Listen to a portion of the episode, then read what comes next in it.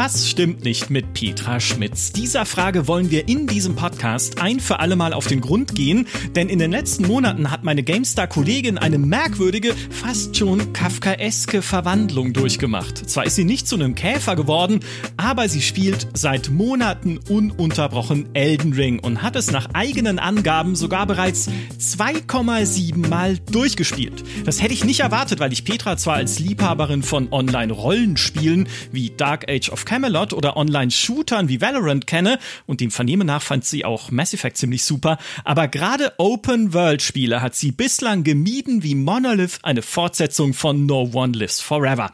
Was ist da passiert und warum ist Elden Ring für sie sogar ein Paradebeispiel für die Stärken des PCs als Spieleplattform? Das muss sie mir jetzt erklären. Hallo Petra.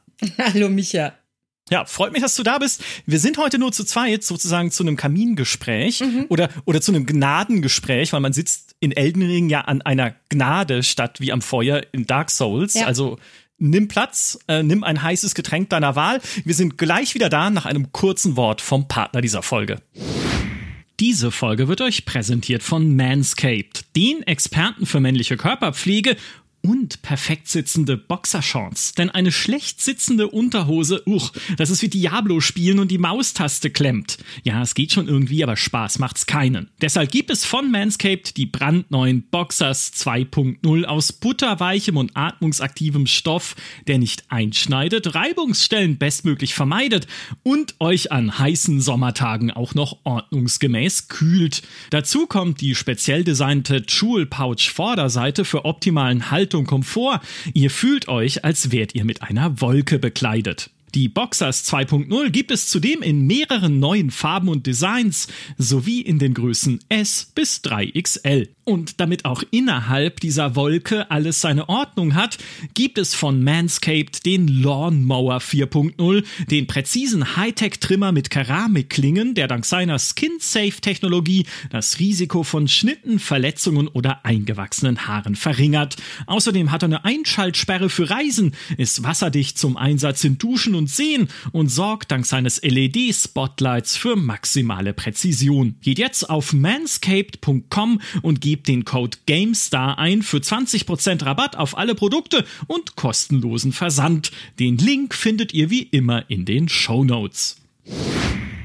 So, Petra, wir reden über Elden Ring. Ich habe schon gesagt, ein für dich untypisches Spiel. Ich hätte nie gedacht, dass ich dieses Jahr irgendwann mit dir hier sitze und wir über Elden Ring sprechen. Ja. Und bevor, ja, bevor auch da draußen jetzt alle sagen, äh, schon wieder ein Podcast über Elden Ring, ihr habt schon so oft über Elden Ring gesprochen.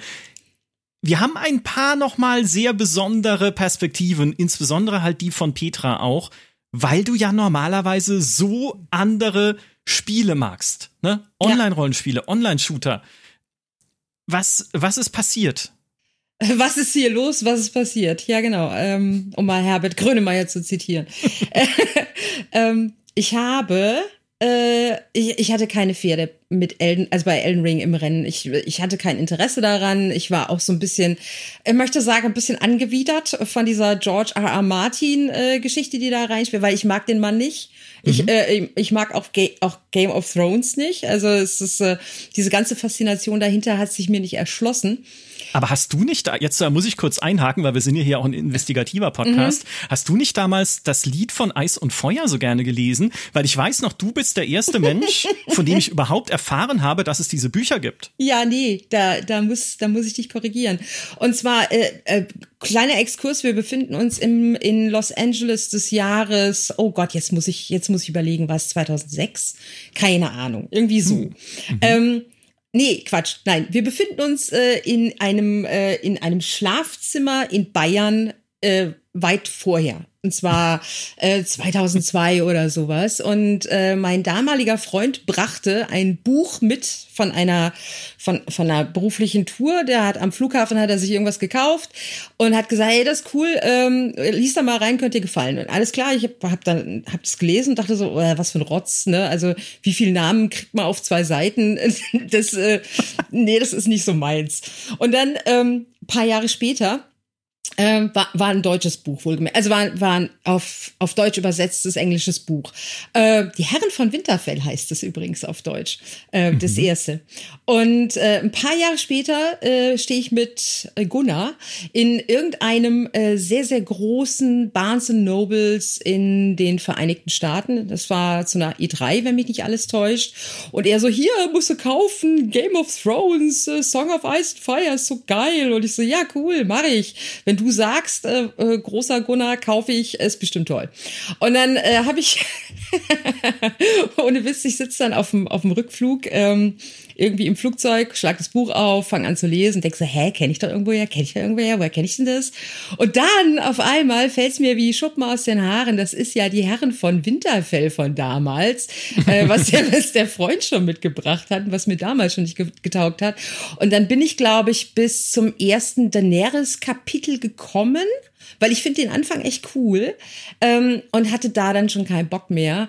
Und äh, seitdem, äh, nee, ich habe die Serie geschaut, aber auch immer mit so einem, mit so einem leichten, wie soll ich sagen, mit so hochgezogenen Augenbrauen. Ähm, mhm, mhm. und nein, ich bin kein Ice, äh, Song of Ice and Fire Fan. Never war ich einer. Niemals. Okay. Du dann, äh, das teilen wir tatsächlich, weil obwohl ich in meiner Erinnerung fest verankert habe, du hättest mir dieses Buch empfohlen, was ja offensichtlich auch nicht stimmt, habe ich es nie gelesen. Ich habe immer mal wieder angefangen, aber ich habe es nie wirklich weitergeführt. Und ich habe auch die Serie nicht gesehen, mit Ausnahme der letzten Staffel, die ja jetzt nicht gerade die allerbesten Kritiken bekommen hat, mhm. aus verschiedenen Gründen. Und das macht mich eigentlich zu einer Person, die überhaupt nicht über George R. R. Martin sprechen sollte. Deswegen kann ich vollkommen nachfühlen, dass dich gerade dieser Teil von Elden Ring überhaupt nicht angemacht hat, weil mir ist es auch völlig egal. Und vor allem, was hat denn George R. R. Martin daran geschrieben? Die rollenden Schafe? Das ging doch damals als Twitter-Meme rum, ne? George R. R. Martin. Ja, also meine ja. Vermutung war ja beim Spielen, er hat sich die Namen der Helden ausgedacht, weil, oder nicht der Helden, sondern der Demigods ausgedacht, weil äh, die heißen ja äh, Günther, äh, Richard und äh, äh, Martin. also George R. Äh, mhm. Aber äh, das wurde ja schon dementiert und ich habe keine Ahnung, was, was er da gemacht hat. Vielleicht hat er sich ähm, ja die rollenden Schafe ausgedacht oder so. Ja. Oder, hm. Aber, aber unabhängig davon, ne? Also du bist, wie gesagt, du magst ja andere Arten von Spielen und hast Elden Ring erstmal gemieden. Mhm, genau. Wie kamst du dann dazu, es auszuprobieren oder da überhaupt reinzuschauen? Mm, also ich habe so nicht so wirklich deutlich bisher in, in schriftlicher Form äh, artikuliert. Sagt man das so bei schriftlicher Form? Ist egal. Ähm, aber die Wahrheit ist tatsächlich, ich bin ja jemand, der äh, sich gerne davon überzeugt, äh, ob andere Leute recht haben oder nicht. Und ich bin ja auch gerne jemand, der Spaß am, möchte sagen, am ähm, am Diskurs hat.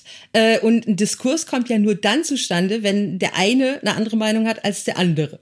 Ja, du und, meinst, du streitest gerne. Ja, nicht wirklich. Aber ähm, ich habe zum Beispiel äh, vor ein paar Monaten, also ähm, an, wann war das letztes Jahr irgendwann im Spätsommer, habe ich ja ähm, dieses äh, Gott jetzt, ich habe schon wieder New World, genau, New World begonnen, weil die Leute gesagt haben, ey, das wird bestimmt total toll und so weiter und so fort. Äh, und äh, dann haben andere Leute gesagt, so, nee, es ist jetzt furchtbar und so weiter. Und dann wollte ich mir einfach ein eigenes Bild davon machen. Und dann habe ich es gespielt und war dann auf der Seite der Leute, die gesagt haben, das ist furchtbar.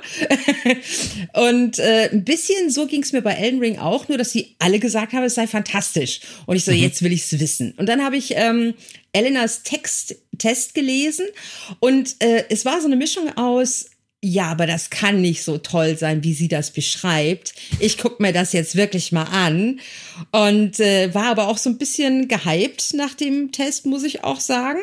Hm. Und habe das dann gespielt und bin erstmal so gegen vor eine Wand gelaufen. So, hä?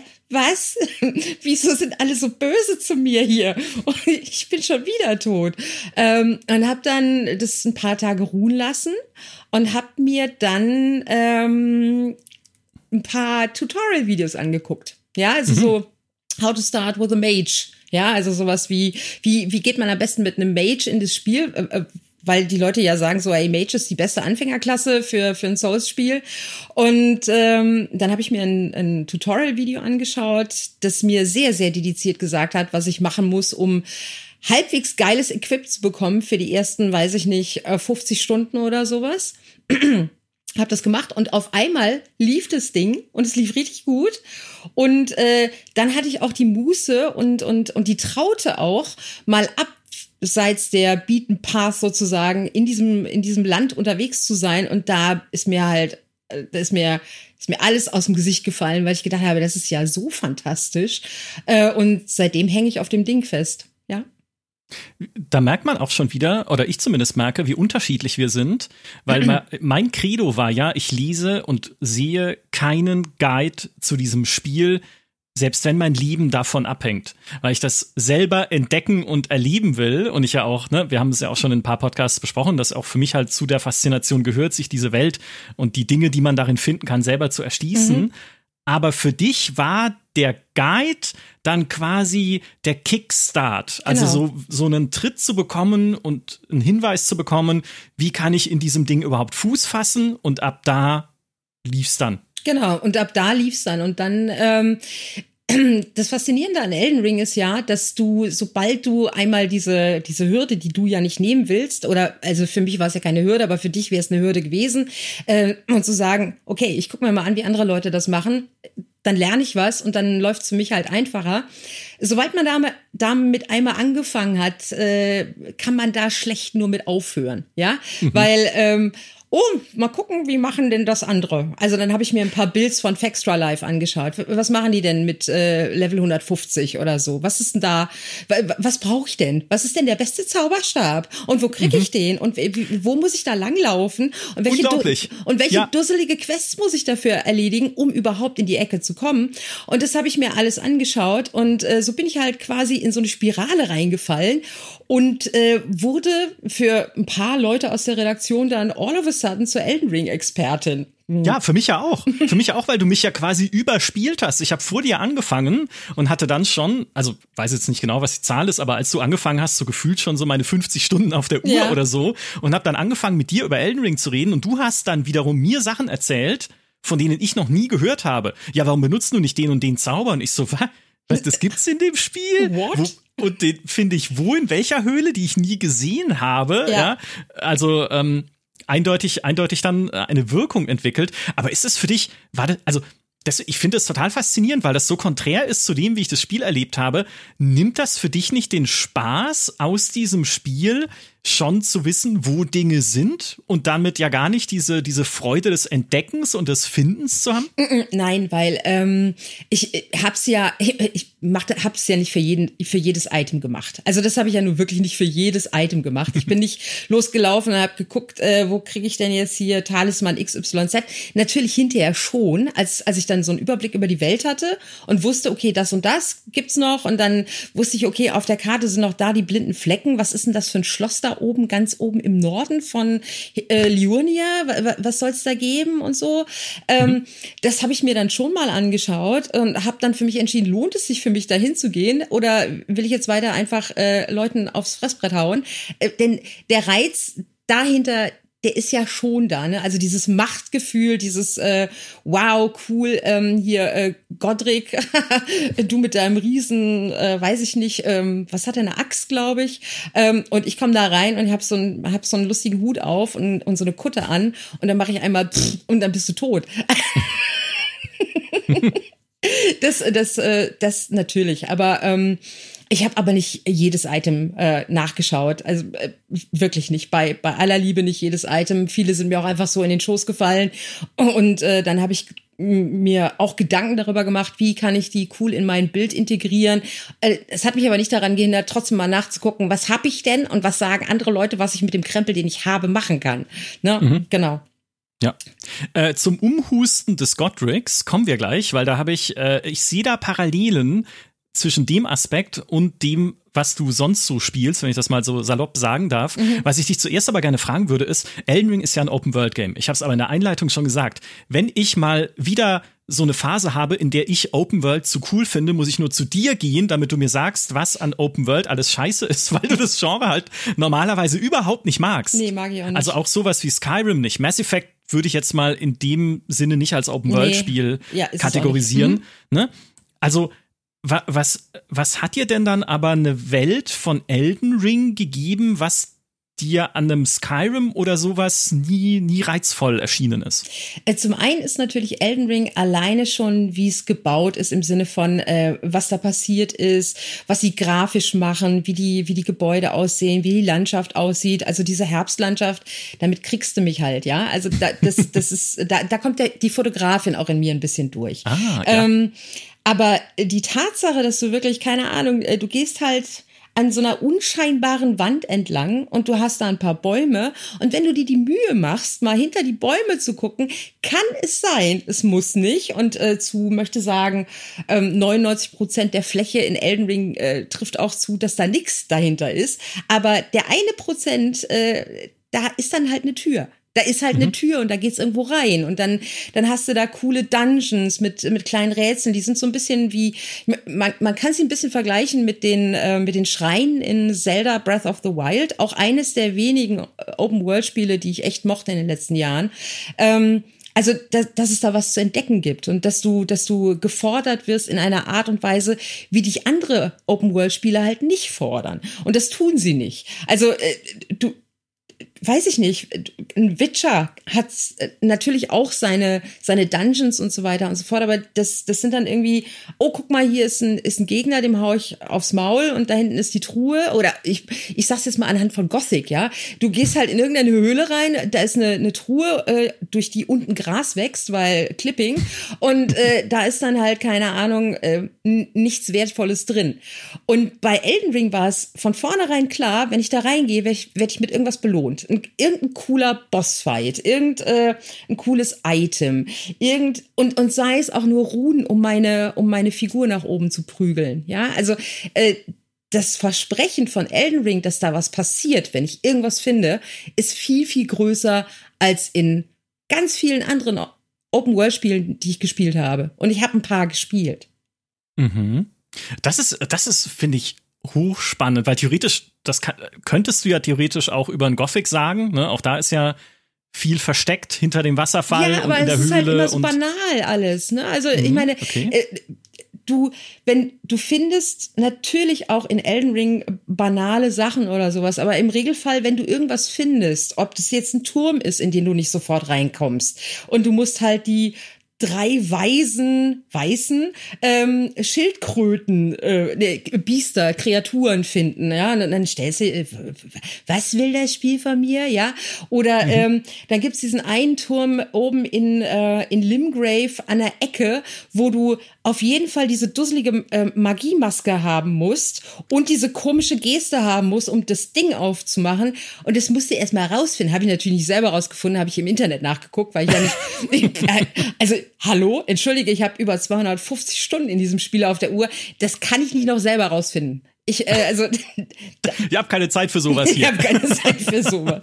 Nein, aber ähm, ich, ich finde ich find den Belohnungsaspekt in Elden Ring und auch wenn in, natürlich in Elenas Test stand, dass die, dass die, äh, dass die, wie heißen sie konkret, die Katakomben immer eine Wiederholung sind, ja, sind sie natürlich auch, aber äh, spätere Katakomben haben dann irgendwie noch äh, besondere Rätsel drin oder du musst äh, die Wege erst finden und so weiter und so fort und oder oh guck mal ich kann hier auf dieses auf dieses Fallbeil draufsteigen und dann da oben wenn es nach oben schnackt springe ich da mhm. in den Gang rein und so weiter und so fort und das findest du in Gothic halt nicht tut mir leid das stimmt, das stimmt. Immer wieder auch kleine Ideen. Meine, meine Lieblingskatakombe war die, in der sich, ohne dass ich es aber zuerst verstanden habe, der Level verändert oder indem ich in eine, in eine Parallelversion des Levels versetzt werde, wenn ich so eine Teleportkiste öffne. Mhm.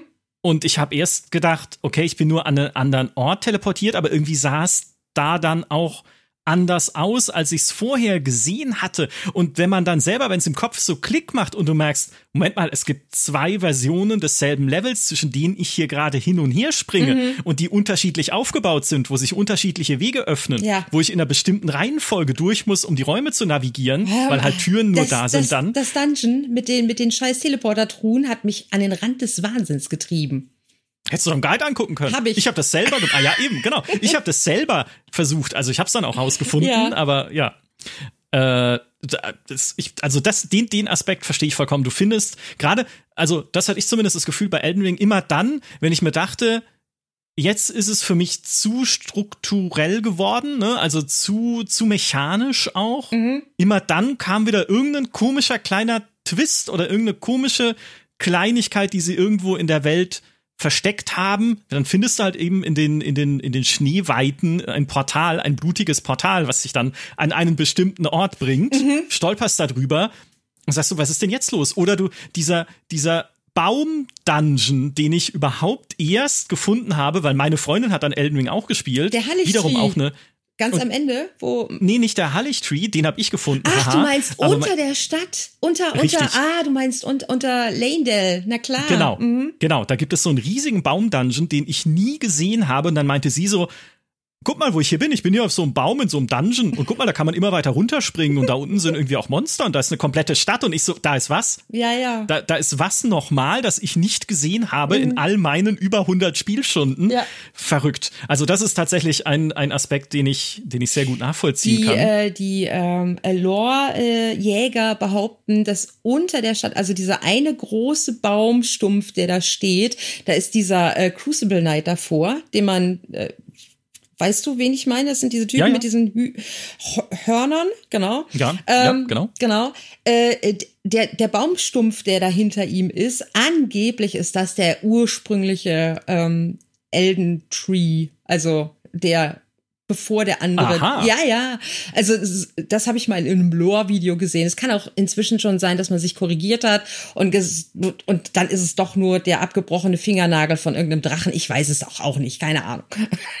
Äh, das mit der Lore ist nochmal ein ganz eigenes Thema, ja. aber da kommen wir dann auch später was äh, dazu, was diese auch Stärke des Plattforms PC angeht. Mhm. Äh, bevor wir da hinkommen, mal kurz zum Umhusten von Godric, weil wenn ich so ein bisschen in deine Gaming-Historie äh, gucke, und ich meine, wir saßen lang genug in einem Büro, ich habe sehr viel davon miterlebt einfach, dann sehe ich halt äh, MMOs wie ein Dark Age of Camelot, ja. ne, was ja sehr äh, PvP und damit Skill fokussiert ist. Mhm. Natürlich ein Guild Wars, was auch sehr PvP und Skill fokussiert ist. Ein Pirates of the Burning Sea, mhm. kennt keiner mehr, nee. POTPS abgekürzt, ja. beste Abkürzung jemals. Ähm, was so ein ja, was ist das? Also ein Hochsee-Segelschiff-Online-Rollenspiel. Ja, mit viel PvP. Genau, mit viel PvP. ne? Genauso Valorant, Counter-Strike, Quake 3, Instagib, yeah. um Himmels Willen. Alles PvP und Instagib ist das skillbasierteste, was es gibt, weil du hast nur einen Schuss, um den Gegner zu treffen. So, das sind deine Games. Ja. Und äh, war das auch für dich Teil der Faszination von Elden Ring, dieses skillbasierte halt in den Kämpfen? Äh, in der nunmehr dritten Instanz. Also je, äh, hm. jetzt äh, so, ich habe die, ähm, ich habe den ersten Run habe ich mit meinem Mage gemacht und äh, das war, das hatte nicht viel mit Skill zu tun. Also das war halt so, okay, ich habe, ich habe, ich find's geil, dass ich, äh, dass ich mit meinem, wie gesagt, äh, mein Zauberer trägt einen albernen Hut, also äh, den mit dem Smaragd oben drauf ähm, mhm. Und trägt eine alberne Kutte und ich habe, ich habe einen Stab, der äh, mal ganz ehrlich nicht so optimal war in der ersten Instanz. Ich habe den dann hinterher ausgetauscht gegen einen anderen Stab, weil der Stab, den ich zuerst hatte, Leute wissen, wovon ich rede, der verbraucht halt viel zu viel. Ähm, wie heißt es in Elden Ring nochmal gleich? Äh, Mana, nenne ich es einfach mal. Blaue, blaue Punkte. Ja, genau. Ich, ich sag mal Mana für alle Leute, die äh, es nicht kennen. Ähm, also, äh, der macht zwar mehr Wumms äh, mit bestimmten Spells, aber wie gesagt, ne, hier Kosten-Nutzen-Rechnung, na, schwierig. Ähm, mhm. Und dann habe ich äh, mir einen anderen Stab besorgt und ich hatte inzwischen schon, äh, weiß ich nicht, äh, Aufrüststeine so viel wie, wie äh, Sand am Meer und habe dann den genommen und äh, habe mir dann ein, möchte sagen, für mein, für, für mein Wohlfühlen perfektes Bild zusammengebaut, wo ich auch nicht wahnsinnig viel durch die Skills schalten musste, also durch die Zauberfähigkeiten. Äh, habe dann Adulas Klinge, Mondklinge äh, für mich entdeckt. Das ist dieser dieser wunderbare Skill, wo äh, dein Zauberstab sich dann in diese groß, in dieses große Schwert verwandelt.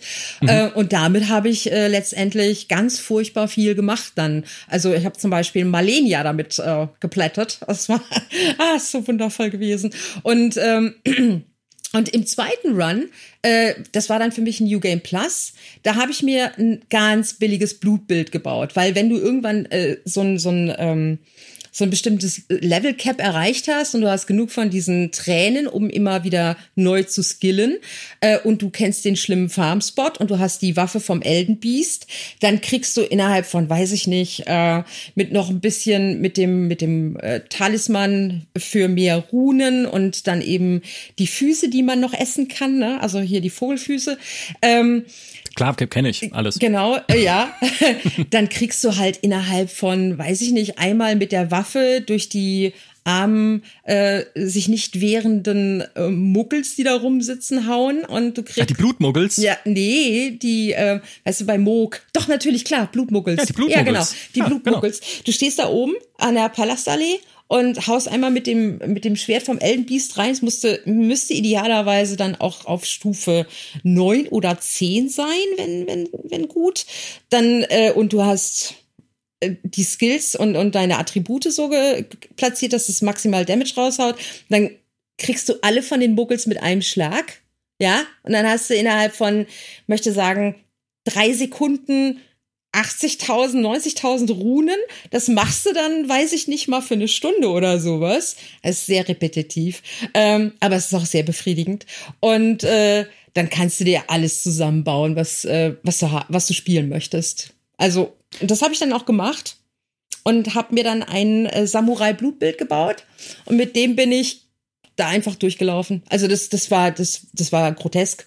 Also, pff, der Feuerriese ist, hatte keine Zeit, in die zweite Phase zu kommen. Der war noch beim Hallo. Ja, hallo. Als du schon ja, tot. Als du schon seine seine Ferse filetiert hast.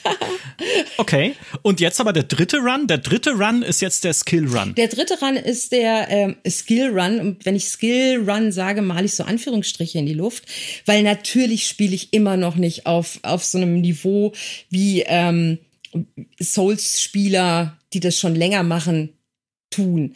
Ich, aber ich habe mir vorgenommen, ich ziehe nur dann Aschen, wenn ich wirklich an so eine Wand laufe. Mhm. Ähm, und ich habe jetzt doch tatsächlich ähm, beim Godskin Du, weil ich hatte keinen Bock mehr, habe ich äh, die Asche gezogen. Ja, es tut mir leid.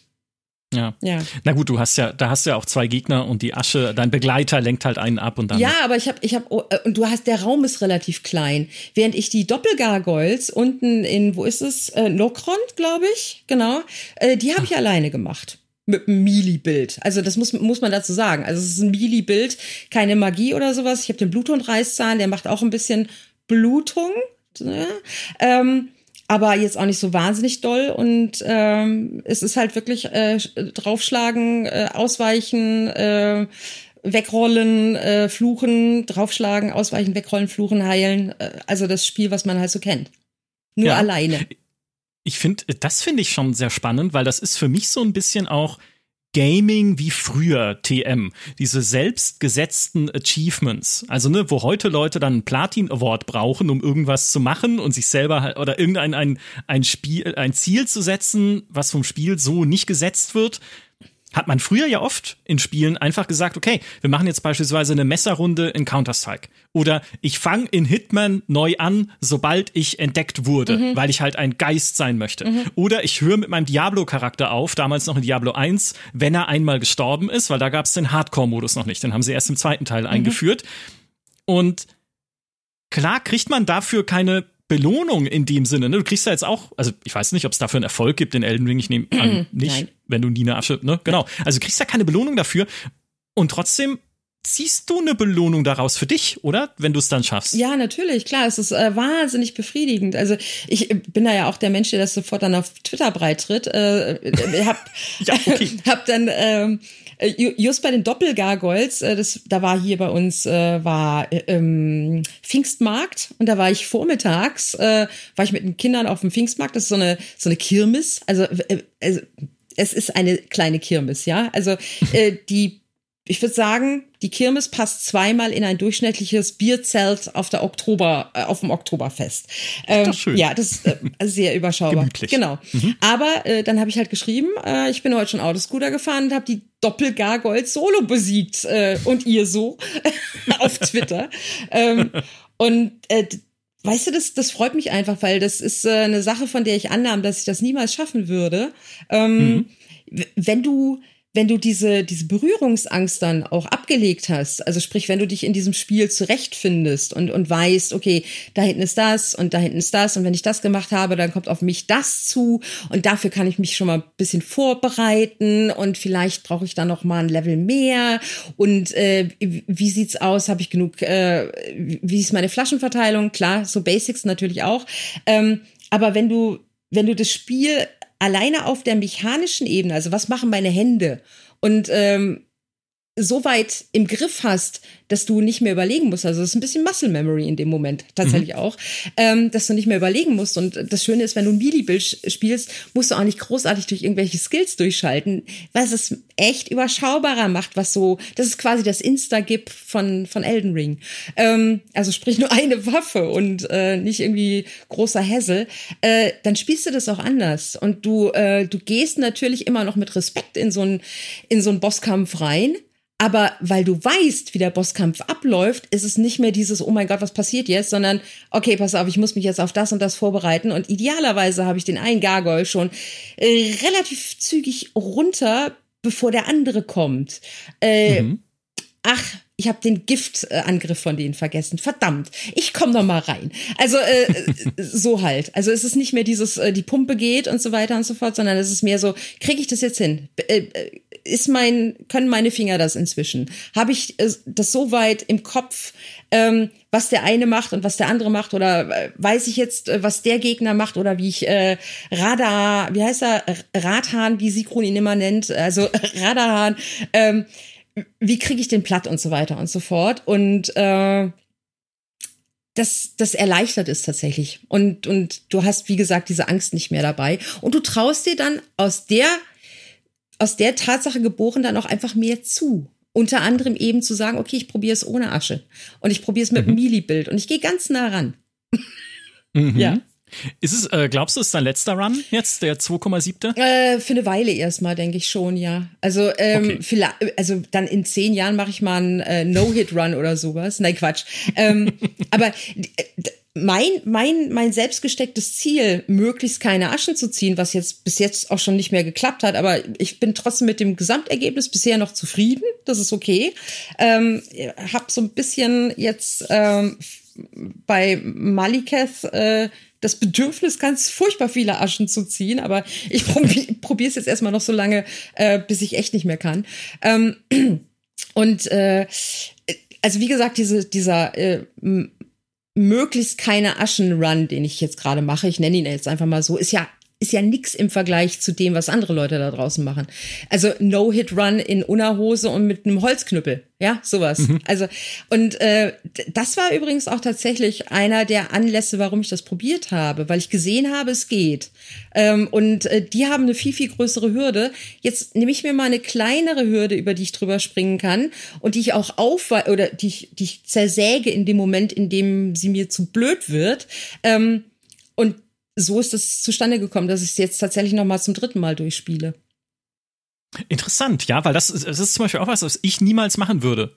Also ich, ich würde, und das mache ich ja auch regelmäßig in Spielen, ich nutze alles, was das Spiel mir zur Verfügung stellt, im Idealfall exzessiv. Weil es gibt ja auch, es gab ja auch durchaus Leute, die sehr wütend argumentiert haben, weil ja sehr viel immer sehr wütend argumentiert wird mhm. im Internet, dass man die Aschen nicht benutzen dürfe, weil das sei ja Betrug, weil man solle ja solche Spiele alleine durchspielen, solche Souls-Likes. So ein Kokolores ja, manchmal ist es ein bisschen komisch, was aus so Subkulturen erwächst, mhm. aber nichtsdestotrotz, äh, ich hätte diesen Impuls gar nicht, sondern bei mir ist es, ich spare dann zwar immer alle äh, in normalen Spielen, so Deus Ex oder so Rollenspielen, immer alle Heiltränke auf bis zum Endkampf und darüber hinaus, falls ich sie danach noch brauche. Äh, das ist wieder was anderes, aber trotzdem versuche ich halt all das, all das Instrumentarium zu nutzen und diese Idee, mir da selber ein zumindest in dem Fall, ne, mir da selber ein neues Spiel draus zu machen, hätte ich nicht gehabt. Aber ich finde sie, ich finde sie wahnsinnig faszinierend. Und jetzt, wo ich genauer drüber nachdenke, haben wir sogar schon mal einen Podcast drüber gemacht, wie befriedigend es einfach sein kann, Spiele gar nicht so zu spielen, wie sie gespielt werden wollen, ne? Oder halt nicht so, wie sie dir es ermöglichen, sondern halt tatsächlich was Eigenes draus zu machen. Weil das gehört ja auch mit dazu. Ne? Es ist dann, es ist, es ist nicht mehr dieses das Mainstream-Muster, nach dem man spielt, sondern es ist, es ist eine eigene es ist, du hast es so zu, zu deinem eigenen Ding gemacht, wie in der Baumarktwerbung. Mhm. Ne? Mach es zu deinem Projekt. So. Wobei natürlich die Aschen, gerade bei Elden Ring, sind ja äh, im Prinzip das, äh, was ist, was das Spiel für Leute wie uns, also äh, aus der Ecke, aus der ich komme, nämlich als jemand, der mit Souls-Spielen nichts am Hut hatte bisher. Ach so. Ähm, ja. also so ein, so ein Souls-Kacknappel, möchte man sagen, ja. äh, dass diese Aschen ja erst Souls Kacknappel wie mir ermöglichen, Elden Ring zu spielen. Ja, ja, ja klar, mir genau. auch. Ja.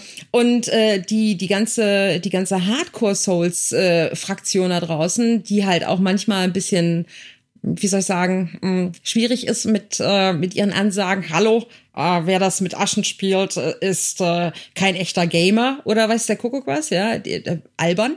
Ähm, aber die brauchen das ja nicht. Die spielen das ja ohne. Ja, und mhm. äh, ich habe ich hab sehr viel äh, Videos mir angeschaut, was geht in diesem Spiel. Ähm, ich habe äh, mir die beklopptesten Builds angeschaut. Ähm, das ist ja das Tolle an diesem Spiel. Ich spiele ja mit meinem Bluthund-Reißzahn-Bild, ähm, Mili, immer noch ein sehr, sehr, möchte sagen, äh, Standard-Kram, äh, ja. Ähm, mhm. während es ja da draußen absurde Builds gibt. Ich habe dir gestern erst das Video gezeigt äh, von dem jungen Mann, der das Spiel durchgespielt hat, ohne einen einzigen Schlag selber zu tun. Das ist wundervoll. es ist so großartig. Es ist absurd auch, ja. aber es ist, es ist großartig. Ohne, ja. ohne einen einzigen Schlag selber zu tun. Und das geht nur, weil du eben mit den, mit den, mit den Mitteln, die dir das Spiel an die Hand gibt, also sprich Zauber, äh, Kleidung, ähm, Talismane, äh, Waffen oder, oder Zauberstäbe oder weiß der, weiß der Kuckuck was, äh, das machen kannst. Und das ist halt das Faszinierende daran.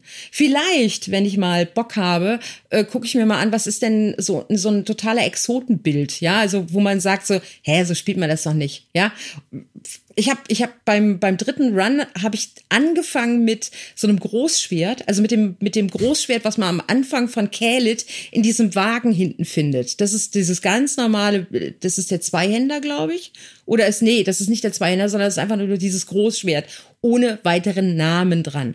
Ähm, mhm. Und das muss halt auf auf Stufe 20 oder was ist es 25 25 ballern und ähm, damit habe ich angefangen zu spielen in meinem dritten Run, fand es aber zu behäbig. Also ich, ich kann das nicht, weil ich auch jemand bin, der gerne mal einmal zu viel auf, auf den Button klickt und dann in so einer scheiß Animation gefangen ist. Ähm, und daran dann sterbe, weil ich äh, nicht ausweichen kann, weil Animation und so weiter und so fort. Und dann, ähm, dann brauche ich eine Waffe, die schneller reagiert und, und äh, die mir, wo, wo dieser Doppelklick, den ich eigentlich nicht brauche oder wollte in dem Moment, äh, also ein, ein, ein, Bild, das das mehr verzeiht als so ein Großschwertbild, wo ich dann irgendwie so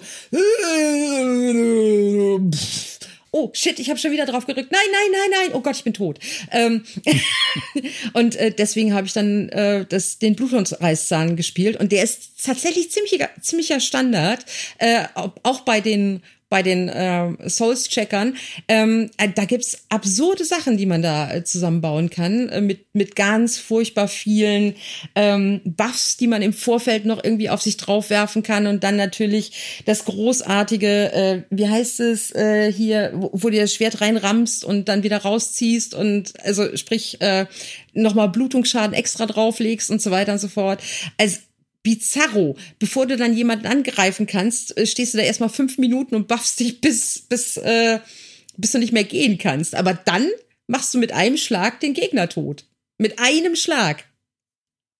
Ich, ich lausche fasziniert. Das sind alles Aspekte dieses Spiels, die sich mir nie erschlossen haben, weil ich ja nur meinen doofen Magier gespielt habe, so wie ich dachte, dass es cool ist, das ist ja schon immer gut zu sagen, okay, so wie ich dachte, dass es cool ist, bis dann Malenia kam und ihn einfach den in so, in so, also wie so eine Wurst so aufgeschnitten hat jedes Mal. Und irgendwann hat es mir gereicht und ich habe einfach aufgehört. Aber du hast ja vollkommen recht und das bringt uns ja jetzt auch zu einem ganz, ganz wichtigen Punkt, über den wir reden müssen. Und auch zu dem Punkt, warum Elden Ring ohne den PC, was ja deine These ist, nicht so erfolgreich geworden genau. wäre. Denn all diese Vielfalt und Tiefe und die Möglichkeiten, die da drin stecken, sind natürlich oder haben enorm dazu beigetragen, eine Community zu bilden, weil man sich über sowas super austauschen kann, genauso wie über die bruchstückhafte Lore, logischerweise. Mhm. Ne? Der NPC da drüben, ähm, ist überhaupt erst dann informativ, wenn ich viermal mit ihm rede. Ja. Weiß ich aber nicht. Ja. Ne? Aber wenn es jemand rausfindet, dann gebe ich das auch gerne weiter, dann erzähle ich es auch gerne anderen. Und ich habe das selbst im Kleinen, du tweetest es dann. ich habe ich hab das im Kleinen sehr genossen, weil, wie gesagt, meine Freundin hat es auch gespielt und sie hat später angefangen als ich und da wusste ich halt manche Sachen schon. Mhm. Und wenn sie mich dann halt so fragt, hey Mensch, wo ist denn dieser eine Gegner da in Nokron? Wo muss ich da überhaupt hin? Ich finde diese Stadt überhaupt nicht. Wo ich sage, Ah, also bitte, du musst natürlich an der einen Stelle von der Klippe auf das Dach springen und dann über die Dächer nach unten. Ja, aber erstmal musst du Radar Radhahn besiegen, damit der scheiß Meteorit in den Wald einschlägt. Sonst kommst du. Ja, das ja. ist ja ja, ja. Da, also da, das würde ich jetzt mal als Gesetz okay, voraussetzen, gut. genau. Aber es ist so, ne, man, man freut sich auch tatsächlich dann halt Dinge zu entdecken und weitergeben zu können. Ich habe das jetzt ein bisschen so gesagt, als hätte ich so hochnäsig gemacht, aber ist ja überhaupt mhm. nicht so. Ich, es ist einfach cool, dann halt einfach äh, helfen zu können. Ja. So, und jetzt pass auf, jetzt kommen wir zu deiner steilen These.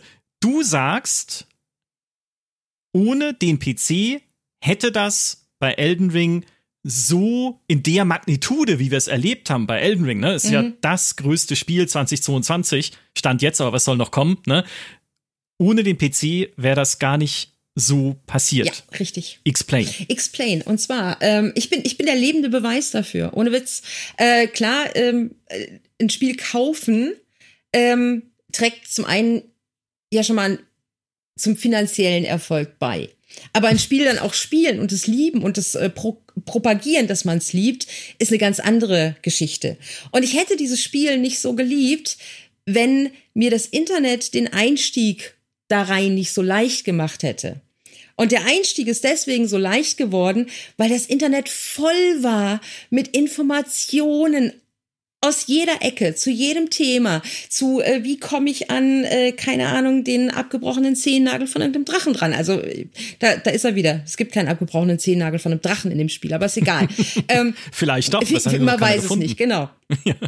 Und ähm, und meine, meine These ist jetzt, und es soll mir bitte jemand anderes äh, das anders beweisen, ist, äh, wenn From Software Elden Ring nicht auf dem PC veröffentlicht hätte, so wie es mit Bloodborne passiert ist und so wie es am Anfang eben auch mit Dark Souls 1 und 2, also gut, da war das Ding noch nicht so groß und die Leute mussten sich erstmal damit abfinden, dass man ständig starb.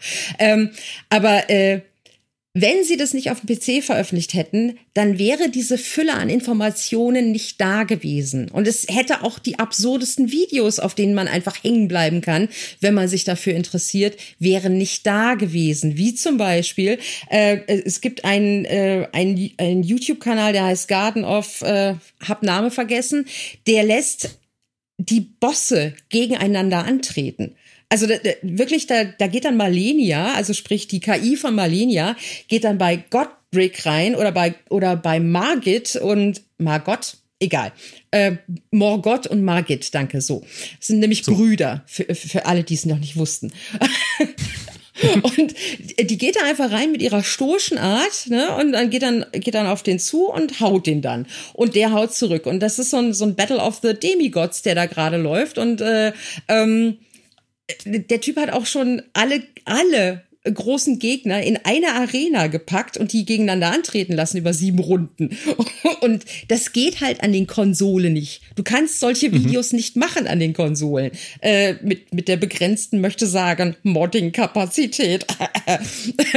und äh, und dadurch, dass eben der PC als Plattform da war und die ganzen Möglichkeiten sich da boten, wie Modding halt, wie, wie solche Experimente.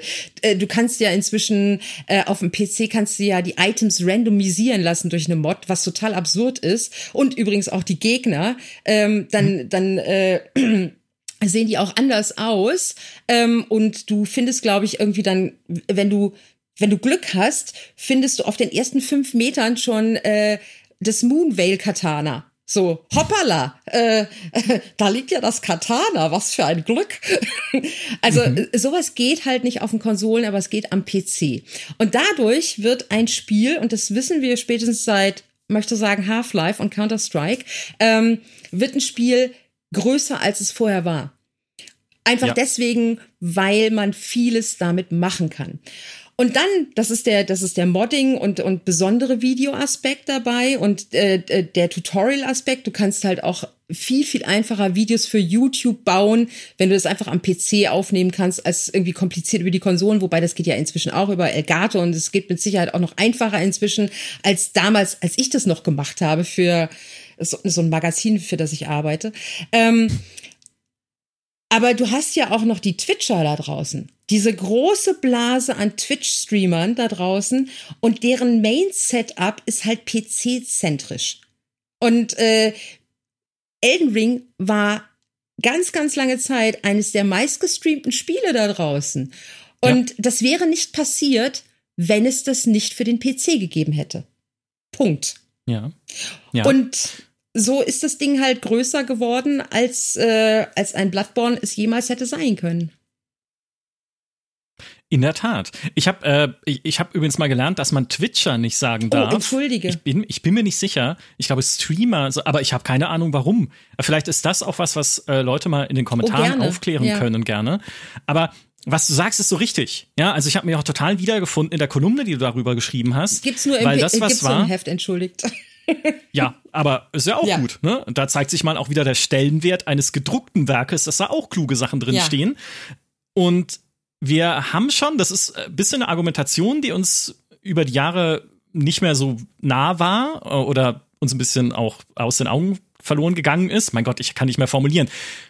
Nämlich, dass der Weg vom PC in eine Community per se ohnehin schon kürzer mhm. ist als von der Konsole auf äh, in eine Community, weil auf dem PC ist YouTube, Reddit und Co. jedes Forum, jeder Instant Messenger, die sozialen Medien ja. nur ein Browser-Tab weit entfernt. Genau. Klar kannst du die Apps ne, auch auf die Konsole hauen. Klar haben die Konsolen genauso Browser, aber die mit dem Controller zu bedienen, also so weit kommt's hier noch. Ja, mhm. der PC ist der, also da er ja halt einfach direkten Zugriff auf das Internet hat und du hast schon gesagt, man kann ja auch dann direkt ein Video machen, dann bearbeitest du es meistens auch nicht auf deiner Konsole, sondern irgendwie in einem Schnittprogramm auf dem PC, ja. wenn du es halt noch ein bisschen schön machen möchtest und kannst es dann auch direkt dort hochladen. Also ich will nicht sagen, dass es nur der PC ist bei Elden Ring, da haben wir ja vorhin schon über genügend andere Aspekte gesprochen, aber diese dass es direkt von Anfang an die Möglichkeit gibt, halt direkt auch diese Community über den PC wachsen zu lassen. Das ist, finde ich, ein, ein wesentlicher Erfolgsfaktor. Und genau wie du sagst, ne, generell ist der PC ja auch deswegen ein Innovationstreiber. Minecraft, das ja eines der, und ich sag's immer wieder, auch wenn ihr in den Kommentaren widersprecht, aber das dürft ihr nicht, ich verbiete es, Minecraft, eines der einflussreichsten Spiele der Neuzeit, ne, das den Survival-Boom losgetreten hat, das den Aufstieg der Let's Plays maßgeblich vorangetrieben hat, das den Early Access erfunden hat, mehr oder weniger, zumindest so wie wir ihn heute mhm. kennen. Äh, also nicht als unfertiges Spiel, sondern als Spiel, was in einem unfertigen Zustand bewusst veröffentlicht wird und dann gemeinsam mit der Community weiterentwickelt. Unfertige Spiele kennen wir schon eine ganze Weile. So, Minecraft wäre auch nie so groß geworden ohne diesen Community-Effekt. Und das gilt für so viele andere Innovationen, Genre-Innovationen auch. Counter-Strike hatte dasselbe. Ja, hat sich auf dem PC verbreitet, natürlich als Half-Life-Mod, gerade auch hier wieder das Modding gibt's mhm, ja nicht genau. so auf, auf den, oder klar, Konsolen damals eh nicht. Battle Royale hat auf dem PC begonnen als Mod für Arma 2. 3? 2,5? Also Mod drei. für Arma. Ja, äh, also ne, hätte auch so nicht passieren können, weil ja dann natürlich auch die Leute, die es entdecken, ne, die diese Mods entdecken, auch wenn es ihnen Spaß macht und wenn es ihnen gefällt, den Ruhm direkt als Mundpropaganda weitertragen in ihre Communities. Mhm. Also auch da wieder direkt halt, ich habe gerade dieses komische Battle Royale Ding oder dieses komische Counter-Strike gespielt, springe ich doch da mal gleich damals in den IRC-Chat, jetzt vielleicht auf Reddit oder äh, in den Discord, auf den Discord-Server, weil ich Leuten davon erzählen muss, wie cool das ist und schon gewinnt es halt dann an Größe, es gewinnt halt an, an Fans und dann wird's halt richtig groß und erfolgreich ja. und so erblühen dann halt auch solche ja, Innovationen auf genau. PC. Äh, ja. Du hast es ja schon gesagt, also äh, Elden Ring wäre nicht so groß geworden, wäre es nicht Elden Ring gewesen, weil du kannst, äh, kannst so viele Open Worlds auf dem PC veröffentlichen, wenn die so sind wie Far Cry 6 oder so, ähm, dann, dann dann kann das auch auf dem PC erscheinen, dann wird es trotzdem nicht so groß wie Elden Ring. Du musst, also, weil was, was willst du den Leuten da auch beibringen, außer du schießt bitte jedem Gegner ins Gesicht und am Schluss äh, gewinnst du halt. Äh, ja. Ne, aber die Tatsache, dass eben äh, Elden Ring zum einen in, in der Basis all diese Möglichkeiten dir bietet, um dich mitzuteilen, äh, hallo hier, äh, Stichwort Backseat Gaming in Anführungsstrichen, ja, also aber nett, also sprich, Leuten sagen, was, äh, was sie machen müssen, wenn sie danach fragen und nicht vorher. Ähm, äh, dass das da drin ist, dass du, dass du ein Spiel hast, wo du viel entdecken kannst, wo du viel mit Menschen teilen kannst und dass es dir dann aber eben auch noch das einfach macht, den Leuten es zu zeigen. Hallo hier, guckt, ne? Das ist, äh, das ist die, die magische Formel, glaube ich. Warum das Ding so viel proportionaler durch die Decke gegangen ist, als es Bloodborne eben könnte. In der Tat. Und das ist auch, glaube ich, ein Punkt, der oft vernachlässigt wird, wenn man heutzutage ja dann doch auch immer drüber redet, damit Spiele noch erfolgreicher werden können, brauchen sie einen Schauwert, ne? damit sie auch in Streams, damit Streamer sie sehen, Twitcher sie sehen, um ja. nochmal den Zorn zu schüren und sagen, hey cool, das ist ein spannendes neues Ding, das kann ich meiner Community zeigen, das ist bestimmt etwas, was gerne angeschaut wird. So, dass das maßgeblich zum Erfolg eines Spiels beitragen kann. Ich glaube, das ist inzwischen erwiesen und wird auch verstanden. Aber was bei Elden Ring halt dazu kommt, ist nicht nur Schauwert, sondern auch Nutzwert beim Schauen, was du gerade auch gesagt hast, ne? Es ist ja nicht nur ein, okay, ich gucke mir irgendwas an zur Unterhaltung, sondern ich gucke mir auch etwas an, um dabei zu lernen und halt selber auch zu lernen, wie ich besser werden kann. Mhm. Ich gucke mir ja vielleicht auch Minecraft-Videos oder Streams an, um halt zu lernen, wie ich neue Sachen baue. Oder habe damals irgendwie bewundert, wie Leute so Redstone-Computer bauen und sowas und dachte mir, hey, vielleicht will ich sowas auch mal selber nachbauen. Mhm. Und diesen Effekt kann ein Spiel wie Far Cry 6 nicht haben. Selbst wenn Ubisoft da sitzt und sagt, hey, das hat doch Schauwert, ja, da gibt's einen lustigen so einen lustigen, äh, wie heißt denn dieser, dieser komische Wursthund da, dieser, dieser Chorizo-Hund, ja. ja. Und in, Hunger. das ist doch total toll, das, das ist doch cool, wenn man das, wenn der dann da durch die Gegner rennt und da gibt's brennende Hühner und es passiert Chaos und das stimmt, ja, das hat auch einen Schauwert, aber es hat keinen Nutzwert, weil ich kann in Far Cry 6 nichts lernen, weil es halt eh schon so leicht ist und es nichts gibt, was ich da irgendwie an, an, an Expertise entwickeln könnte. Und das, das ist halt eine Ebene, die Elden Ring hat. Ja. Ne? Da kann ich halt, wenn ich einem Streamer zuschaue, wieder lernen, hey, wie funktioniert dessen Bild? Oder was findet der oder die jetzt auch gerade mhm. hier auf dem Weg durch dieses Spiel. Und, Was ist denn das für ein komischer Baum-Dungeon? Und du kannst dich halt, und das, das, das hast du ja bei Far Cry auch nicht. Du hast ja nicht diesen vergleichenden Aspekt. Wenn du schon an dem, an der Stelle warst, wo der Streamer vielleicht gerade durchläuft und äh, du weißt genau noch, wie doof du dich angestellt hast in dem Moment oder wie brillant du dich angestellt hast und der Mensch, den du gerade zuschaust, stellt sich wahlweise entweder wahnsinnig brillant an oder total doof. Dann hast du sofort diesen Vergleichsaspekt, ne? Dieses, wow, bei mhm. mir äh, war das aber geiler. Ich sag's ihm aber nicht. Oder äh, oh, mh, der macht das aber viel, viel besser als ich. Beim nächsten Mal mache ich das auch so. Ja, sowas ja. halt. Ja, und das bei dem Singleplayer-Spiel.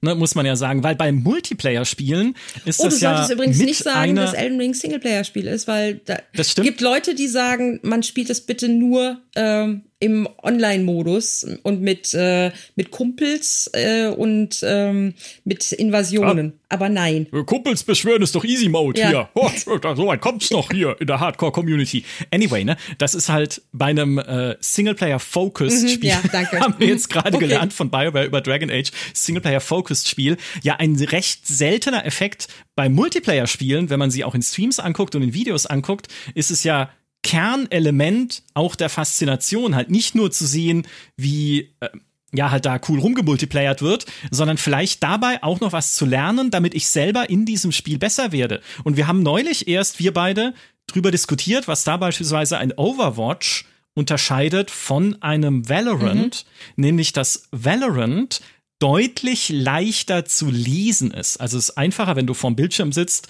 äh, musst du jetzt eigentlich eher erklären, weil du bist die Expertin für das Spiel, aber es ist einfacher, wenn ich dich richtig verstanden habe, bei Valorant zu durchblicken, warum passiert da gerade, was passiert sozusagen. Also warum funktioniert diese Taktik? Wie spielen die Leute eigentlich die Charaktere? Das, das ist tatsächlich erstmal, die, das ist schon der, der zweite Schritt da dabei. Wenn ich äh, ein Overwatch mir anschaue, weil äh, bei Valorant ist es, du kommst ja als Spieler, bist du äh, der sich für sowas interessiert, bist du vertraut mit dem typischen Counter-Strike-Setup. Ja, also du hast ein 5 gegen 5, du hast äh, irgendwo wird eine Bombe gelegt und die, das andere Team muss verhindern, dass die Bombe gelegt wird und bla bla bla. Na, also das ist ja mhm. im Grunde auch das Setup in Valorant. Da, da, da hat das Spiel ja nichts Neues erfunden.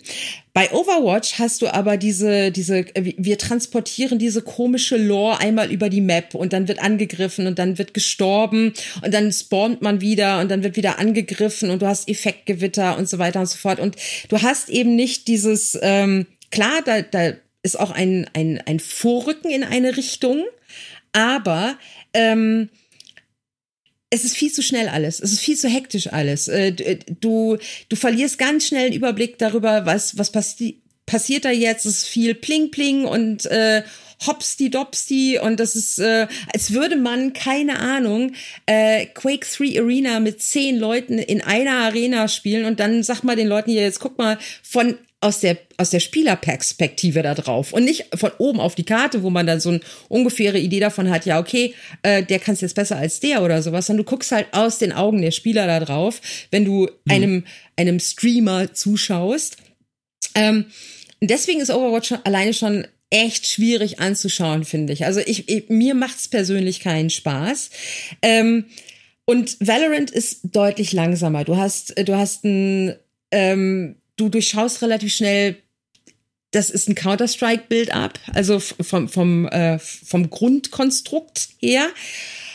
Dann musst du aber trotzdem irgendwann mal äh, dich mit den Skills von den einzelnen Typen äh, auseinandersetzen, damit du weißt, was ist denn das für eine komische grüne Wand, die da jetzt durchgezogen wird oder was äh, was was ist dieser komische Vogel, der da immer rumfliegt oder äh, mhm. was was soll dieser Roboter oder so? Also diese ähm, diese ist auch egal. Jedenfalls ähm, du, du musst dich schon ein bisschen damit äh, auseinandersetzen, aber es ist viel, viel mehr es ist befriedigender dazu zu schauen, weil du genau weißt, ah, so funktioniert das Spiel. Ich kann Spielzügen folgen. Ich weiß, mhm. äh, wenn die jetzt da hinten reingehen, dann kann es passieren das und so weiter und so fort. Einfach deswegen, weil ein Counter-Strike auch so funktioniert. Und bei Overwatch ist es halt immer so schieß, schieß und heil und heil und schieß und schieß. Und äh, bei Valorant ist es wie bei Counter-Strike, du hast eine, äh, jedes Match, jede, jede Runde ist im Prinzip so eine, so eine Randtastphase.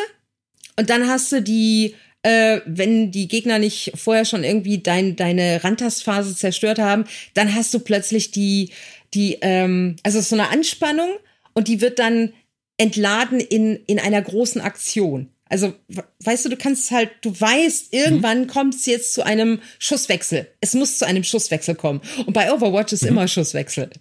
da ist immer Schusswechsel. Und das macht es für mich so schwierig, dazu zu schauen. Also, ich kann das nicht. Also, pff, das äh, weiß ich okay. nicht. Das ist, äh, ja. ist natürlich auch ein skillbasiertes Spiel, aber äh, es, äh, es, es gibt mir nichts dazu zu schauen, weil.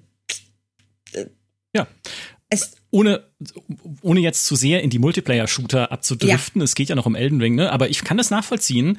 Es ist ja beispielsweise, es trifft ja nicht nur auf Valorant zu, sondern beispielsweise auch etwas, was man bei einem Rainbow Six Siege hat, wenn man sich mhm. das anguckt, ne? wo du halt wirklich zuschauen kannst, wo es am Anfang auch noch relativ langsam ist, wie sich die Teams durch die Map bewegen, wo sie halt welche taktischen, taktischen Dinge tun, die man halt so tut in Rainbow mhm. Six. Und das kannst du eben auch tun, das meinte ich vorhin, um selber etwas daraus zu lernen, wenn du es selber dann mal wieder genau. spielst. Bei League of Legends vielleicht auch, ne? Dann kann ich halt auch sehen, wie spielt denn jemand Charakter XY auf der Top Lane oder mhm. sowas und wie welche äh, warte mal, hat das gibt's Items in League of Legends? Ich kenne League of Legends so gut, wie ihr merkt.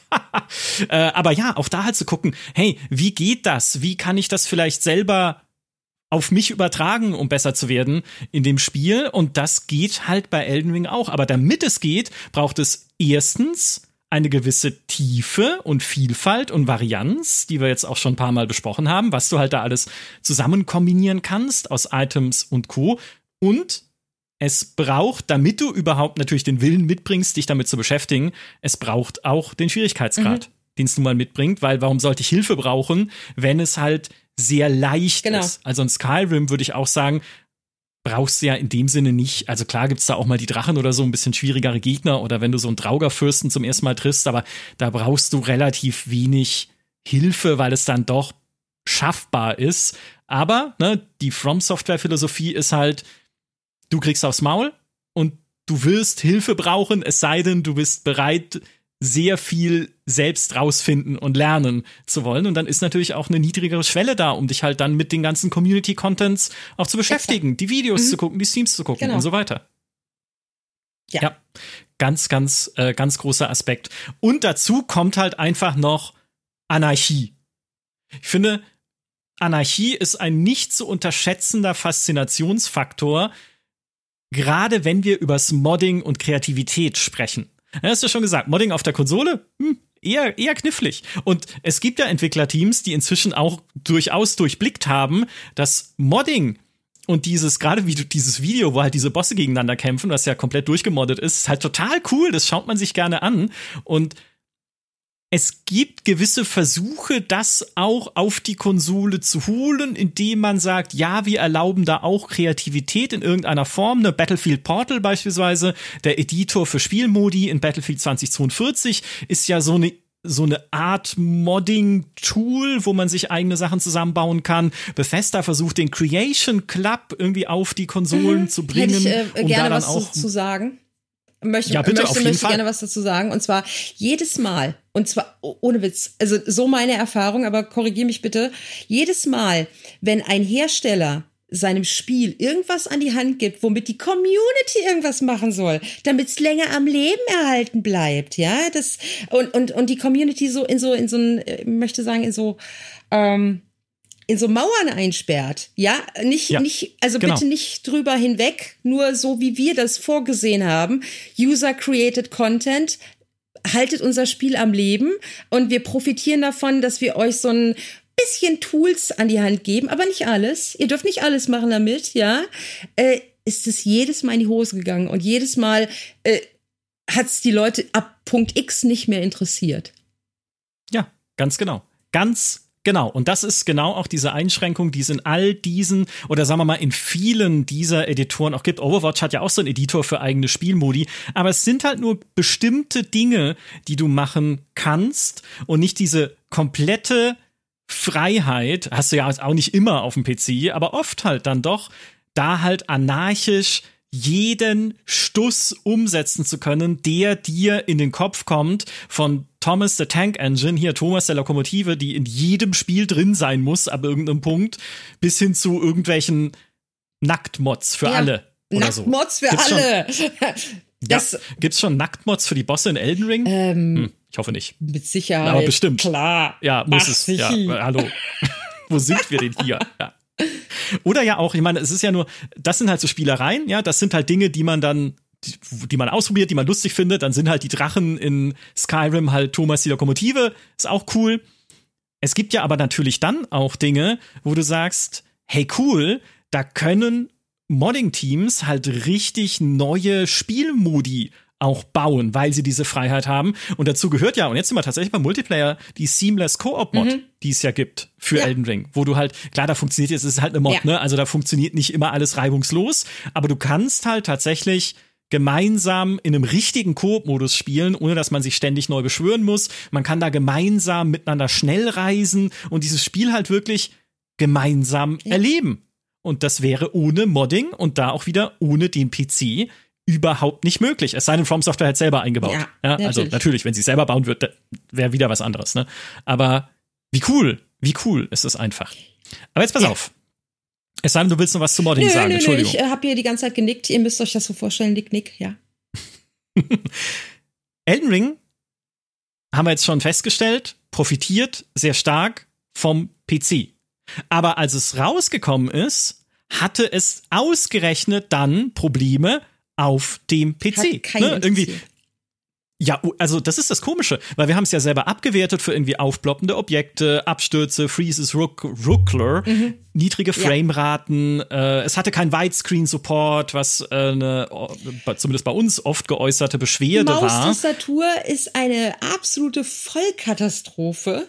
Das ist für mich der nächste Punkt. Genau, weil der, der Technikpunkt, da würde ich noch sagen, ja, das war so, aber das hatten auch schon andere erfolgreiche Spiele. Also auch ein The Witcher hat technische Probleme, ein äh, gut Cyberpunk brauchen wir nicht drüber reden, ein Skyrim war also ist bis heute nicht technisch ausgereift. Und gewisse Dinge haben wir auch schon mal im Podcast besprochen, verzeiht man auch einem Open World Spiel noch eher als man's anderen lineareren Spielen verzeihen würde man einfach sagt, hey, es ist eh so eine große Welt und da ist so viel, sind so viele Systeme, die irgendwie am rumwurschteln sind in dem Spiel. Da ist es okay, wenn es halt hin und wieder mal Frame droppt mhm. oder so. Natürlich trotzdem doof, wenn es passiert, ne, weil es ist immer so ein Ding. Aber dass From Software auf dem PC nicht mal gescheite Menüs hinkriegt, zumindest die Menü, ich will doch wenigstens mit der Escape-Taste aus dem Menü rauskommen. Mhm. Das hat mich, da war der Punkt, wo, wo es mich aufgeregt hat, mhm. tatsächlich. Ja, ist richtig. Ähm, was ich auch total faszinierend finde, du hast ja heutzutage, ist es ja so, wenn du ein, ein, ein Spiel hast, das äh, beide Eingabeoptionen unterstützt, also Maus, Tastatur oder eben ein Gamepad, dann erkennt das Spiel, was, was läuft denn da gerade, ja, und äh, macht dann mhm. die, die Prompts entsprechend äh, die, der Eingabegerätschaft, zeigt das das an. Äh, und in, in Elden Ring gibt's ich glaube, im ersten Reiter im System gibt es irgendwie einen ganz kryptischen Satz und dann musst du irgendwie ein Häkchen setzen und dann ja. hast du erst die Anzeigen für deine Tasten ähm, im Spiel. Also sprich E, F, G, musst natürlich alles neu belegen, weil es alles so nicht brauchbar ist. Wirst ja bekloppt bei. Ähm, alleine aufs Pferd aufzusteigen im Laufen mit Maus und Tastatur schwierig. Äh, ich lach darüber. Ich habe mir extra für Elden Ring den mm, sauteuren Controller von mm, gekauft. Ähm, nee, ich habe mir einfach den Elite ähm, äh, Controller von von Microsoft gekauft mit den Pedals, der fantastisch mhm. ist und den habe ich mir ohne Witz echt nur für Elden Ring gekauft. Ähm, und ich habe dann gesehen, wie mein Freund es mit Maus und Tastatur gespielt hat und habe mich gefragt, wie geht? Warum? Warum tust du? Äh, lustig ist, als er das dann alles perfekt eingestellt hatte, konnte ich das auch super mit Maus und Tastatur spielen und habe ganz kurz überlegt, ob ich das nicht auch mal ausprobieren soll. also, ich habe es von Anfang an auch nur mit Gamepad gespielt. Auch als ich das, ich habe ja auch das Spiel gestartet, habe angefangen, meinen Charakter zu bauen und ich wusste nicht, wie ich den Charakter, die, die Charakterstellung bedienen mhm. soll, weil da hatte ich noch kein Gamepad mhm. angeschlossen. Und dann kam ich genau, weil diese Tasten nicht angezeigt werden, ich kam nicht mehr aus dem ja. Menü raus. Bei einem Slider wusste ich nicht, wie soll ich den, also weil den konnte man also nicht richtig bedienen dann mhm. oder so. Also ich weiß nicht mehr genau, was die, was die Probleme waren im Einzelnen, aber schon, weißt du, das ist doch, da musst du doch denken, da muss doch mal einer drauf geguckt haben in ja. Japan auf diese PC-Version. Und dann, und selbst wenn jemand nur die ersten zwei Minuten den Charakter erstellt hat, muss doch aufgefallen sein, oho, wir müssten hier zumindest die Escape-Taste für die Menüs vielleicht, mhm. Freunde, mhm. ne? Aber nö, ist denen halt rattenwurscht ja. einfach. Ähm, und da würde ich sagen, es ist komisch, dass es dem Spiel nicht geschadet hat also ich, wenn es dem Spiel geschadet hat, dann in nicht messbaren Einheiten, würde ich behaupten. Wo dann Leute gesagt haben, okay, ja. äh, gab es ja dann auch Kommentare unter dem Test und unter Kolumnen, die wir geschrieben haben. Äh, ja, aber wenn da keine gescheite Maustastatur äh, Unterstützung drin ist, dann fasse ich das nicht an. Ja, das ist äh, mache ich halt nicht. Kann ich total gut nachvollziehen, mhm. weil äh, ein Shooter würde ich auch niemals, wenn man mich nicht dazu zwingen würde, äh, mit dem Gamepad spielen. Aber ich finde, bei Elden Ring ist das Gamepad die beste Geschichte, Einfach deswegen, weil du von außen auf die Figur drauf guckst und du schaltest ja auf die Gegner auf. Also du musst ja nicht mal aktiv zielen, großartig, wenn du es nicht willst. Und das, das, das geht mit dem Gamepad halt super. Aber ich kann auch verstehen, wenn Leute sagen, nee, nee, äh, mit dem Gamepad kann ich nicht spielen, weil dafür sind meine, äh, meine Gichtfinger irgendwie nicht, nicht geeignet durch äh, jahrelanges äh, Training an Maus und Tastatur. Ja, sind meine auch nicht. Ich habe ich hab mit, äh, meine Finger haben Riesenprobleme, zum Beispiel zwei Schultertasten, also zwei übereinander liegende Schultertasten, den Trigger sozusagen und die mhm. Schultertaste am Gamepad gleichzeitig mhm. zu drücken. Ich habe die, ich habe da keine Muskeln für, weiß ich nicht, oder ich habe das nie trainiert oder so.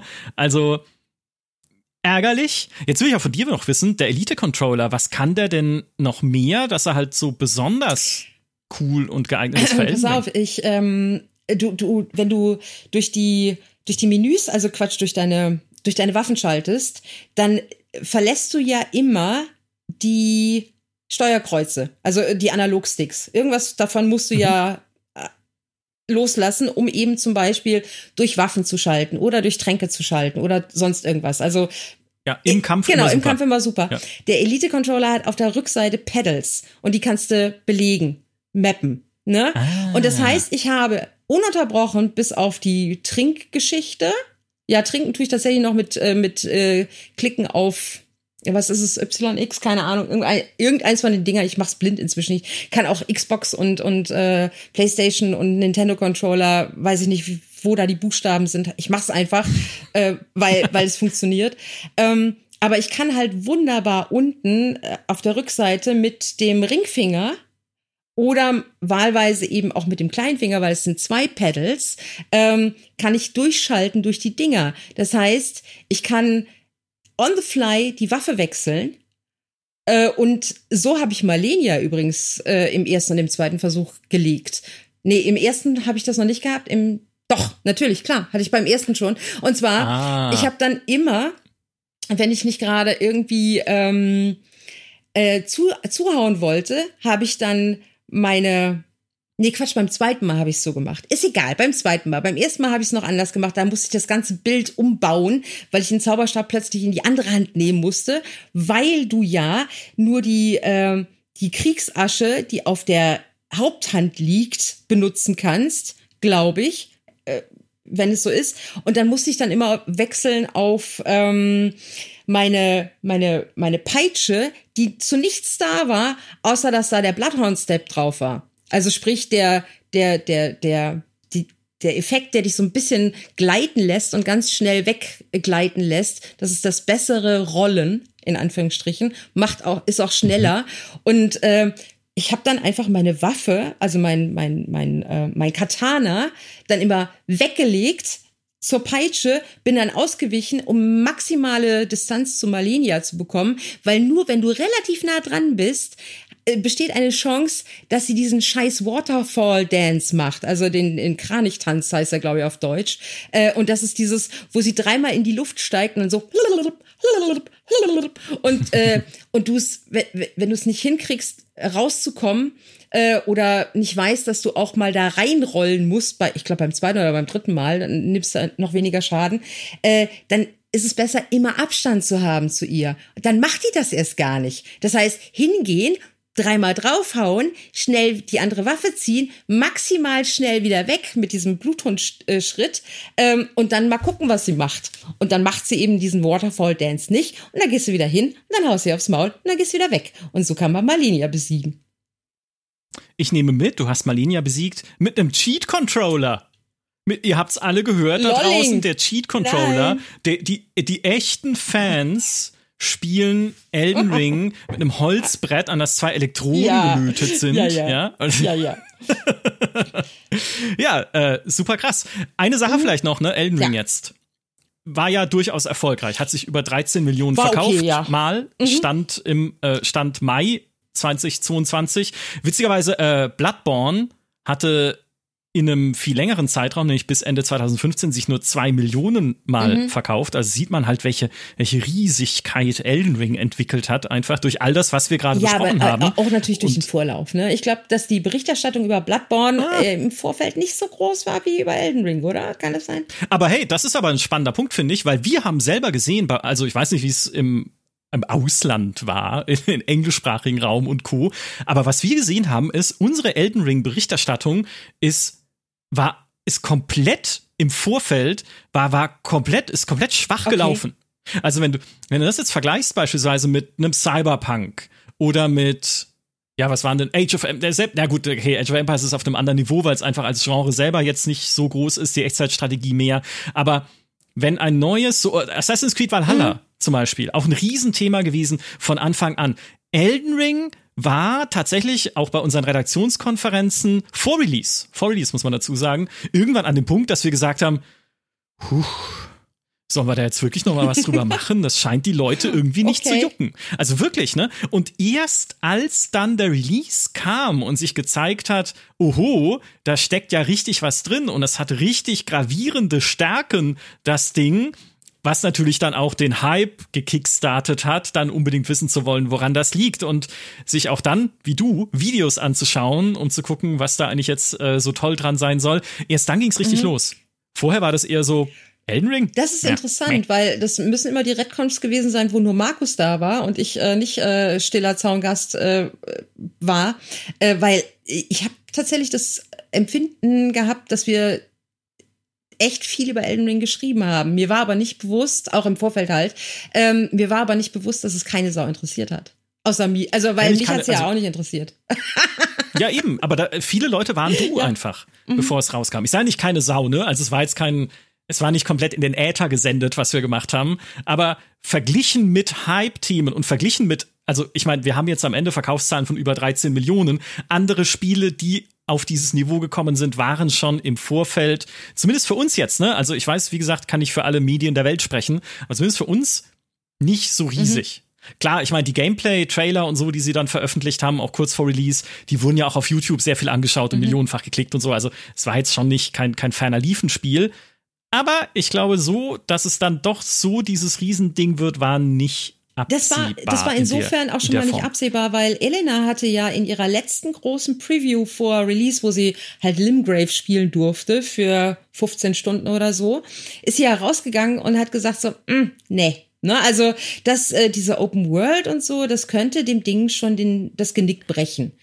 Äh, ja. Und dann. Und das war mein, das war ja mein Moment des Triumphes, ja. weil ich dann mit Elena und Mary ja noch einen, einen Podcast gemacht hatte, wo beide skeptisch oder zumindest Elena sehr skeptisch war, was die Open World anging und auch Mary ein bisschen und wo ich dann gesagt habe, auf Basis dieser Konsolenbeta, über die wir uns unterhalten haben, ich finde diese Welt mhm. super.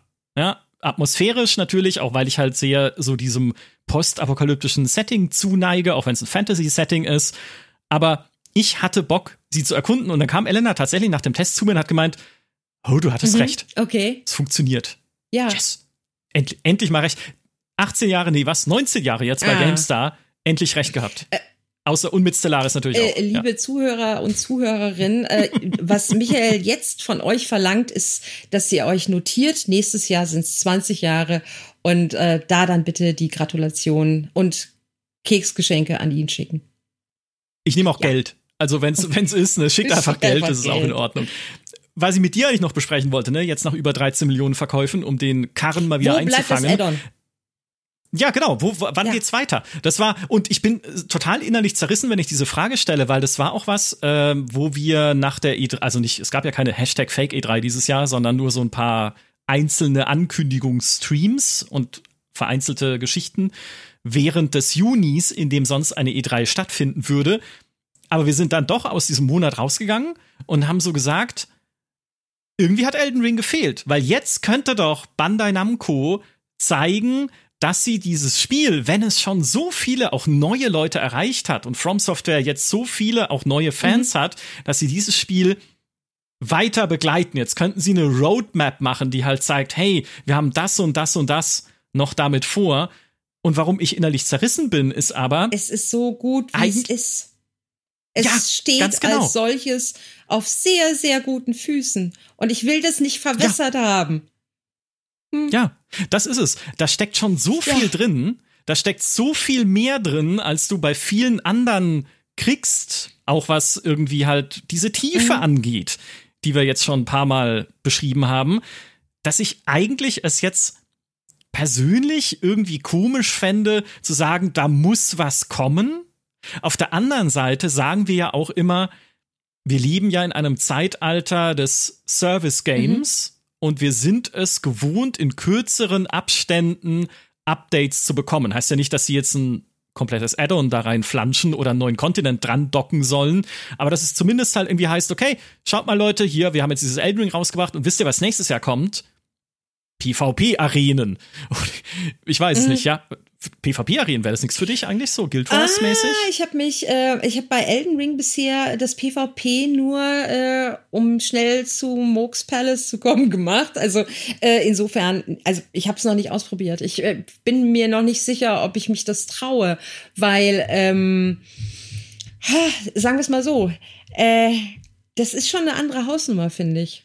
Also es ist eine andere Hausnummer, gegen ähm, Menschen zu kämpfen, die äh, Souls-Spiele aus dem FF kennen, die ihren Bild aus dem FF kennen, die von Anfang an äh, PvP betrieben haben in diesem Spiel und jetzt einfach mal zu sagen, okay, jetzt hier bin ich, äh, jetzt bin ich dreimal durch, jetzt jetzt habe ich auch eine Checkung vom PvP. Es ist eine ganz andere Hausnummer, glaube ich, als äh, als auch äh, das Eldenbeast oder Radagon oder äh, Malikes zu töten. Äh, da rauszugehen ja. und zu sagen, ey, das war ein netter Abend. Ja, ich, ich habe im PvP gewonnen. Aber was für absurde Sachen auch im PvP übrigens laufen. Ganz kurz, äh, diese, diese wunderbare Idee, dass man sich ja in, in Gegenstände verwandeln kann. Ja, oh, ja, ja. Mhm. es ist so toll. Was es da für ja. Videos von gibt. Hm. Ja, ich bin jetzt mal ein Tisch und mal gucken, ob der Typ mich ja, findet. Genau. Oder ich verkleide mich, ich trage die Rüstung, das fand ich am allerbesten, ich trage die Rüstung eines NPCs mhm. von irgendeinem so Limgrave-Soldaten, von einem dieser Zombies, die da rumlaufen und laufe halt auf einem Patrouillenpfad sozusagen mit der Fackel in der Hand, damit mein Invasor denkt, ich sei ein mhm. NPC. Wie genial ist ja. das denn? Also auf solche, auch das ist wieder diese Kreativität, die man halt einfach ausleben kann in dem Spiel dank seiner Systeme. Toll. Ähm, Super. Oben an der Akademie von äh, Schlag mich tot, äh, wie heißt's? Na, hier. Ah, Renala, ne, hier ja, die Akademie, die Akademie halt, ne, die, die Akademie, Akademie, halt. Ja, ja man, genau. Man kennt sie doch. Da ist ja, da ist ja dieser Eingang, äh, wo auf der einen Seite ist, ist dieses äh, Siegel, wo du dann über die Brücke kommst und äh, etc. pp. Und da ist ja auch so ein großer Aufzug. Und das ist ein sehr, sehr beliebtes PvP-Areal. Und da hat sich dann irgendwie, ich habe ein Video gesehen von einem, von einem Typen, der den diesen Aufzug halt äh, weggeschickt hat. Und dann hat der irgendwie was weiß nicht, äh, der hat sich dann neben diesen Aufzug halt so platziert als glaube Vase oder so. Und dann ist der in mhm. äh, der der der Invader ist dann halt da reingegangen, ist zu diesem Aufzug gegangen und er stand hinter ihm dann in dem Moment als Vase, hat sich dann wieder zurückverwandelt, hat ihn einfach in den Aufzug reingeschubst. Es war so super. Es war so super. Ich hab ah, mehr davon, Leute, mehr davon. Ich zehre davon. Es ist so gut die Akademie von Raya ja, Lucania Raya ist Lucania. ist mir ist Google gerade spontan eingefallen. Du, ey, ich bin ganz, ganz schlecht hast. mit Namen ähm, und und und äh, Elden Ring macht's nicht einfacher mit seinen äh, bekloppten äh, Namen, Begriffen und äh, Orten, sag ich dir. Ich sag nur, deine Hauptfigur heißt Flausensieg 3. Nee, inzwischen heißt, äh, Gott, wie heißt denn? Ich, ich, ja, mein, mein aktueller Charakter, den ich gerade spiele, mein Mili-Bild heißt Patsy. Ja. Okay, ja, das ja, ist ein schöner Name. Ja. Elden Ring. So, ach so, das wollte ich noch sagen. Genau, auf die PvP-Arenen bin ich natürlich gekommen, weil irgendwie durch Data Mining und Co. rausgefunden wurde, dass die ja wohl vielleicht mal im Spiel hätten sein sollen, aber dann doch rausgenommen wurden von From Software und etwas sein könnten, was dann vielleicht mal wieder ich reinkommt. Glaub, das braucht ne? aber auch keiner, oder? Ich meine. Ja, vielleicht hm. halt schon so ein bisschen eine Hardcore-Community, ja. aber die Idee wäre ja einfach nur zu sagen, sie könnten halt sagen, ob sie damit noch etwas vorhaben, hm. weil theoretisch könnte man die Welt ja noch weiter irgendwie befüllen, aber ich würde auch, also ich persönlich wäre jetzt auch eher an dem Punkt, wo ich sagen würde, überstürzt es nicht, selbst wenn ihr es vorhabt, macht was Schönes, wenn ihr wollt, aber das Ding war jetzt auch für sich genommen so schon groß und mächtig und immer auch noch beliebt. Ja, es wird ja auch noch immer zigtausendfach ja. gespielt, allein ja. auf Steam. Immer noch äh, gut genug, damit es nicht jetzt ja. ständig sein muss. Und seid zumindest, seid, seid äh, auch nicht so doof wie BioWare, es immer war in der Vergangenheit und schneidet irgendwie wichtige mhm. Storystränge mhm. aus euren Spielen, um sie dann als DLC zu veröffentlichen, wo man dann sagt, aha, jetzt ergibt alles Sinn. Oder, aha, das wäre eigentlich der Bossgegner fürs nächste Spiel. Gut, dass ich den überhaupt nicht kenne, weil er aus einem DLC war, den ich nie gespielt ja, habe. Ja, oder ja, sowas. Genau. Also, ja, nee, komm, From Software, dann macht die Dinge lieber. Und wenn, wenn ich sage, es braucht doch keiner, dann äh, mich bitte nicht äh, beim Wort nehmen, weil ich habe auch mal über Half-Life 3 gesagt, das braucht doch keiner. Und dann kam Half-Life Alyx und jetzt brauche ich halt endlich mal bald Half-Life 3 und zwar in VR. So. Also immer, wenn ah. ich sage, es braucht doch keiner, sagen, ja, ja, Petra, es braucht jeder, außer dir, jetzt. Doch. Genau. Genau. Ja, es braucht jeder jetzt sofort dringend PvP-Arenen für ja. Elden Ring. Mit dieser frohen Botschaft verlassen wir diesen Podcast Elden Ring. Ne? Also wir haben jetzt viel darüber gesprochen, warum es selbst für dich ein reizvolles Spiel geworden ist, wo Reizvoll. du nicht weiter weg sein könntest. Ja, reizvoll ist, reizvoll ist, glaube ich, äh, ja. die, äh, der, der, äh, der negative Euphemismus des Jahres. Ja, die ja, Untertreibung, ja, die Untertreibung des Podcasts nach nur 250 Stunden. Spielzeit, die du jetzt schon reingesteckt hast. Ein nettes Spiel für zwischendurch. Ja, für dich geworden ist. So, und warum es halt auch ohne den PC, ohne diese direkte Community-Nähe auch wahrscheinlich trotz all seiner Qualitäten nicht so durch die Decke hätte gehen können. Also preiset den PC. Das ist eine Botschaft, die wir bei der GameStar auch immer mal wieder hinaustragen wollen in die Welt. Tolle Plattform, macht immer wieder Spaß. Das war es für dieses, das war es für dieses Mal. Ich habe die Vase von mhm. dir immer noch im Kopf von vorhin mit dem Aufzug. Das war es für dieses Mal vom GameStar Podcast, den ich gerne widmen möchte. Und zwar meiner Nichte Pia Sophie, die gerade vorhin auf die Welt gekommen ist. Also wir nehmen das hier auf am Tag, an dem sie geboren wurde.